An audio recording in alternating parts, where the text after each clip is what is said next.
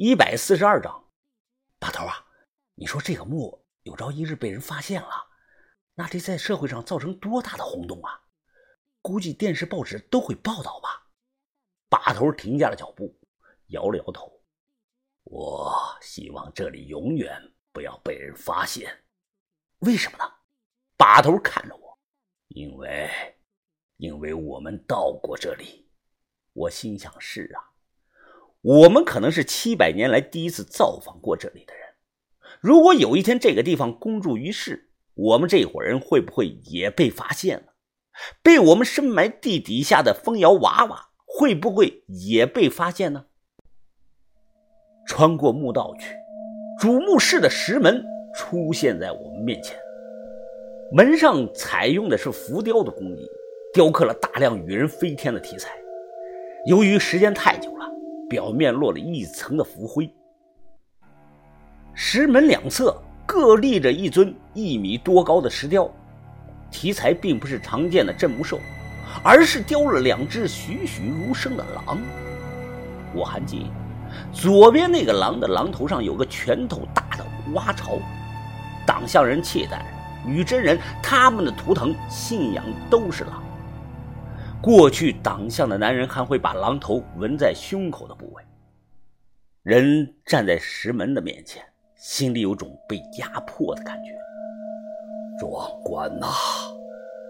焦九爷抬头看着，忍不住发出了感叹：“啊，这就是亡灵的气场啊！干我们这行的，有多少人干一辈子都碰不到这种亡灵呢？”豆芽仔趴在门上，他向里看了看，说：“哎，这门是关死了，里头什么都看不到啊！”这于哥看了一眼，我们还有雷管。要不上炸药？不行，土雷管炸小门行。你们看这个石门有多厚啊？几根土雷管炸不开呀。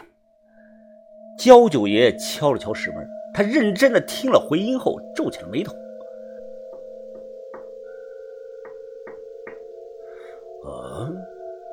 石门后头没自来石顶着，能推开？推开？焦爷，这能推得动啊？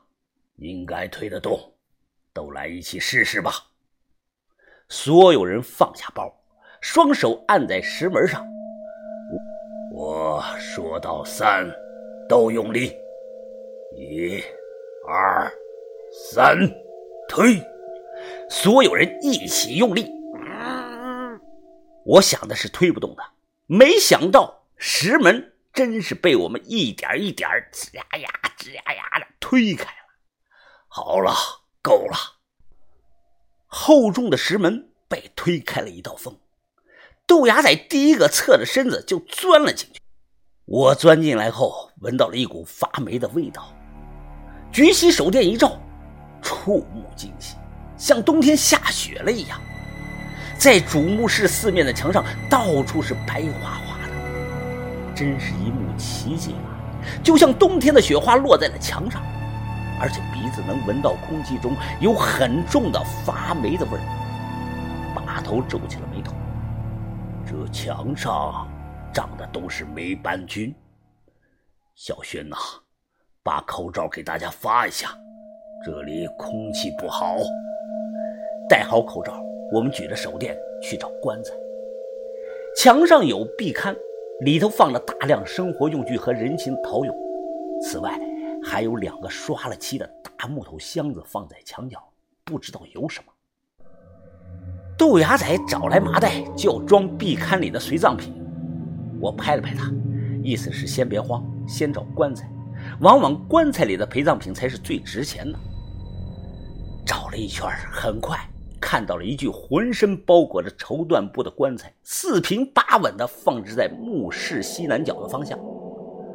所有人都震惊了，因为包着棺材的绸缎太新了，怕是说刚做的都有人信。焦九爷咦了一声，他皱起了眉头：“哎，不对劲啊，这，这，这怎么回事啊？这墓里长了霉斑菌。绫罗绸缎这类的有机物，它没理由能保存到这么久啊，而且还这么完好。奇怪呀，难道这不是绸缎吗？围过去看，焦九爷和把头同时伸手摸了摸，他们又同时的伸手看向对方。把头皱起了眉头，这不是布料，是骆驼皮。我伸手也感受了一下，看着像绸缎，但手感不像，就是骆驼皮，而且是经过特殊处理的骆驼皮，可能很久之前泡了某种能长久保存的药水移开骆驼皮，瞬间一抹扎眼的红色映入到我的眼中。驼皮之下，竟然是一具保存状况非常好的红漆棺，颜色惹眼，就像是刚刷上去的红漆，很新。因为有骆驼皮棺罩的保护，棺材上连灰尘他都看不到。古代棺材一般就四种颜色：红棺、黑棺、金棺和白棺。金棺指原木原色的棺材，白棺指石棺，至于红漆棺。基本上葬的都是女的，难道李现她变成女的了吗？还是说他就喜欢红颜色？这说不通啊！王把头，你们快看，墙上有些什么东西！我正走着神，突然听到阿春的大喊，扭头一看，长满霉斑菌的木墙上突然出现了大量的跳马虫，这些跳来跳去，看得人的头皮都发麻呀。而且在几秒钟之内，看着数量是越来越多，越来越多。豆芽仔结巴着：“把把把把头，哪来这么多虫子啊？这不会把我们都吃了吧？”这豆芽仔刚说完话，一墙的跳马虫瞬间就朝我们几个人身上扑了过来。哎呀呀！哎呀，快快快，走开走开走开！小轩挥舞着手，连声的尖叫着。豆芽仔大喊着：“我操！”我头发上、后脖子上落了上百只的跳马虫。这个东西啊，个头不大，两三厘米左右，直往人的衣服里面钻。我不停的跺着脚，疯狂的拍打着头发。其他人的状况和我差不多一样。这个虫子会咬人，被咬过的伤口处是又酥又痒，不停的拍打都无济于事啊，因为数量实在是太多了。这么下去，用不了几分钟就得被几万只跳马虫给活吃了。把头大喊：“手电！”是光源，把手电都关了。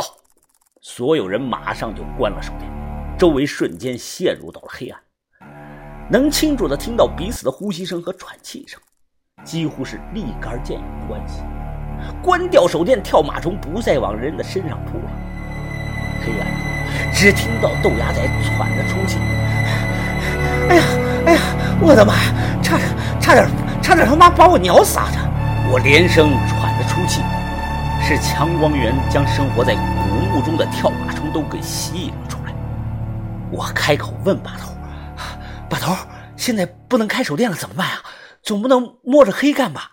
现在连人都看不见啊！”这黑暗中，把头说道：“把蜡烛拿出来，点蜡烛应该可以。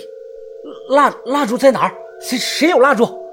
小轩说：“我包里有。”我打着打火机。借着微弱的光帮小轩照明，小轩找到后递给我，小心的点着，等了几秒钟，我松了口气，没出问题，烛光并不会引起跳马虫的兴趣。